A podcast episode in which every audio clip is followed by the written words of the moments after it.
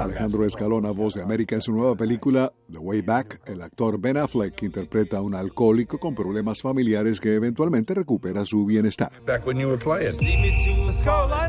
En su vida privada, Affleck, de 47 años, ha recorrido un camino similar, la lucha contra el alcohol, varios procesos de rehabilitación y el colapso de su matrimonio con la actriz Jennifer Garner. La actuación de Affleck en The Way Back, recién estrenada en Estados Unidos, ha sido objeto de críticas positivas en Rolling Stone y el sitio web sobre cultura popular Vulture. En 2013, su cinta Argo recibió Oscar a Mejor Película, de la que también fue protagonista junto a Alan Arkin, John Goodman y Brian Cranston.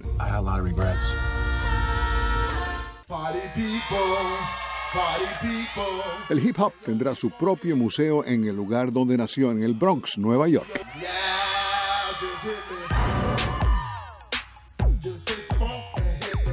El Museo Universal del Hip Hop se inaugurará en 2023. El director ejecutivo del museo, Rocky Bucano, dijo en una entrevista con la agencia Reuters que hasta la fecha, citamos, no hay un lugar físico dedicado a la preservación y celebración de la historia y la cultura del hip hop.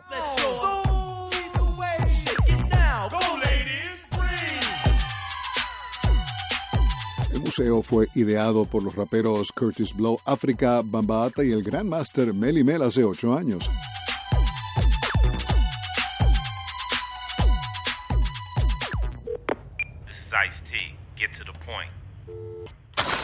Desde entonces, otros raperos, productores y empresarios se han convertido en socios de este proyecto, incluyendo Nas, Ice-T y LL Cool J.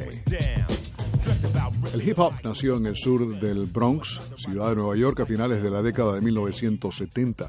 La construcción del museo de 5.570 metros cuadrados comenzará en julio y su inauguración está prevista para conmemorar los 50 años de hip hop en 2023.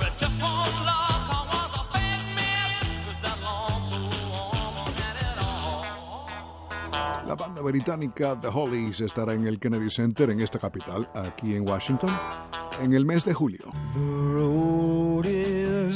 Esto como parte de la gira The Hollies The Road is Long Tour. Varios de los éxitos de The Hollies, que en medio siglo le han dado la vuelta al mundo, incluyen Uncle Woman in a Black Dress, He Ain't Heavy, He's My Brother y The Air That I Breathe.